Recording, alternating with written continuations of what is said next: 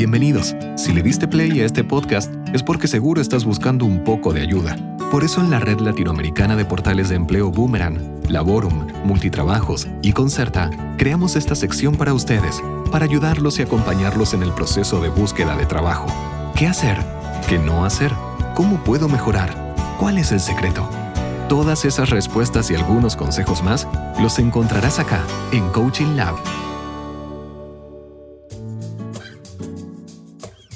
En este último episodio abordaremos un tema que todos hemos vivido alguna vez. No estar conforme con nuestro trabajo actual. Clara, ¿te ha pasado? Hoy te ayudaremos a resolver este problema.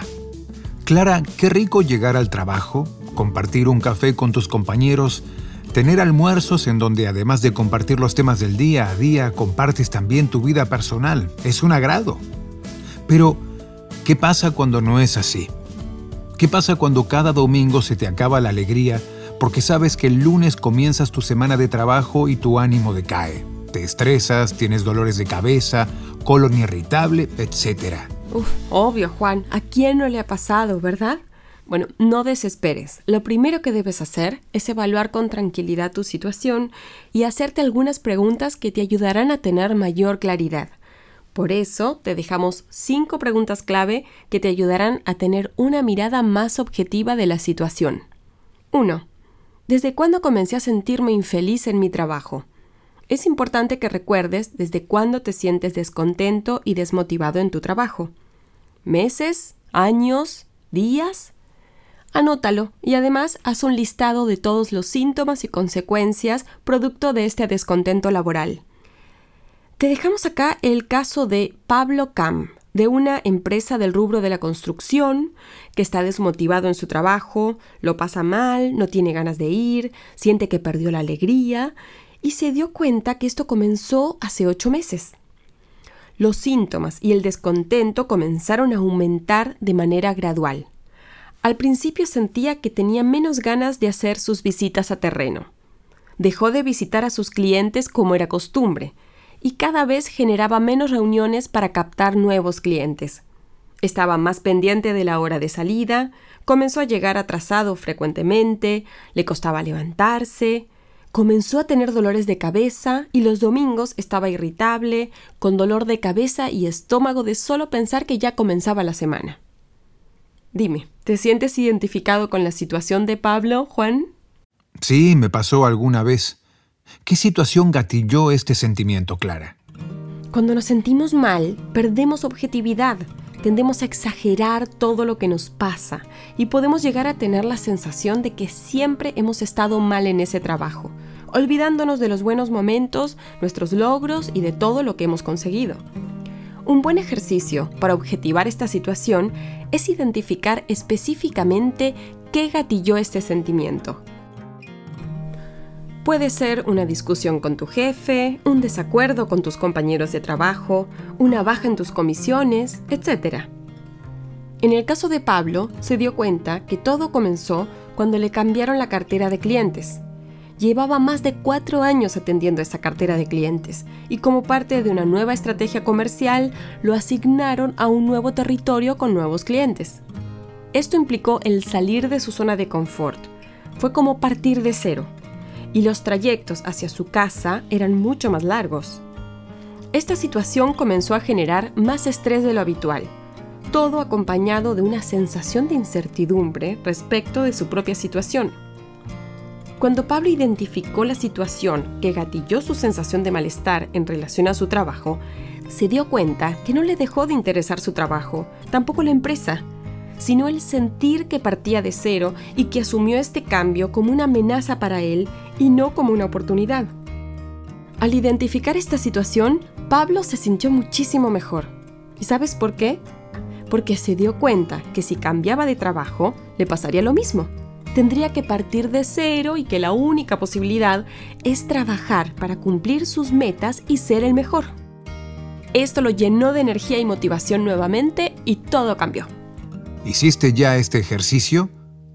Ahora que ya identificaste la situación que gatilló todo, pregúntate.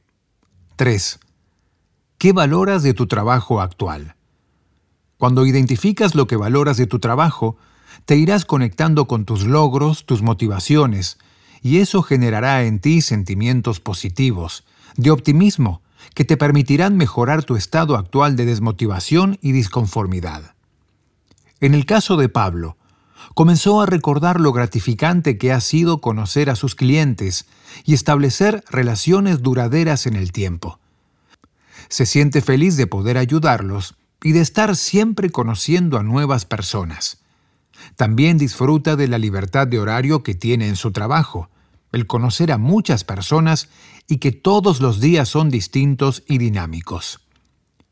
Pablo descubrió cuáles eran los principales motivadores y logros que lo llenan de alegría en su trabajo, y reconocer esto lo impulsó a movilizarse para ver cómo podría revertir su situación y mejorar.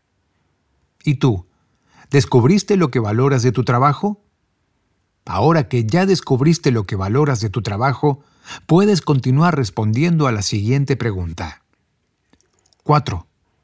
¿Estos motivos son suficientes como para quedarme y buscar una solución? Responder esta pregunta te obliga a tomar una decisión y ponerte en acción. Te moviliza y te obliga a salir del estado de queja y estancamiento, que es lo que necesitas en este momento. Tanto si decides quedarte como buscar una nueva oportunidad laboral, hay acciones que tienes que realizar para quedarte y disfrutar tu trabajo nuevamente o buscar una nueva alternativa. Hacerte estas preguntas te ayudará a reflexionar sobre tu situación de manera más profunda. A veces ese estrés y las obligaciones del día a día nos llevan a centrarnos en lo negativo. Nos ahogamos en un vaso de agua sin haber visto alternativas para arreglar esa situación y solo pensamos en escapar sin valorar lo bueno que tenemos. Una vez que tengas las respuestas, podrás mirar con más distancia la situación y sacar la emoción negativa de la situación. Es importante asumir tu responsabilidad en esta situación y dejar de externalizar la culpa en otros. Esto te ayudará a generar nuevas acciones, a buscar soluciones, a generar conversaciones que son importantes de tener con personas claves para mejorar tu situación, establecer nuevas formas de comunicación, diseñar nuevas rutinas de trabajo. Ponte en acción, y si tu decisión es quedarte o buscar una nueva oportunidad, te dejamos acá unos tips para enfrentar cualquiera de estas situaciones. Si tu decisión es quedarte en tu trabajo y revertir la situación, realiza un listado de todas las acciones que debes hacer y te dejamos aquí unos ejemplos. Conversar con tu jefe sobre la situación que te incomoda. Pedir ayuda en caso de que lo necesites. Organízate y prioriza tus actividades diarias. Si tienes equipo de trabajo, pide feedback y planifica reuniones semanales y diarias para hacer seguimientos. Realiza actividades que te motiven fuera del trabajo. Deporte, arte, reuniones familiares y con amigos, lectura, etc. Lo que te ayude a desconectar. Fíjate plazos para realizar las acciones nuevas y haz seguimiento. Y si tu decisión es buscar un nuevo trabajo, Realiza las siguientes acciones antes de comenzar. Investiga el mercado para que veas si en tu área hay posibilidades. Evalúa qué posibilidades reales tienes de mejorar tus condiciones actuales y definir las empresas que sería opción para ti. Actualiza tu CV y potencia tus experiencias, competencias. En nuestros podcasts anteriores te damos varios tips para que puedas hacerlo. Comienza a retomar contacto con tus ex compañeros de trabajo, ex jefes y compañeros de universidad para saber en qué están y comentarles sobre tus intenciones de cambiar de trabajo.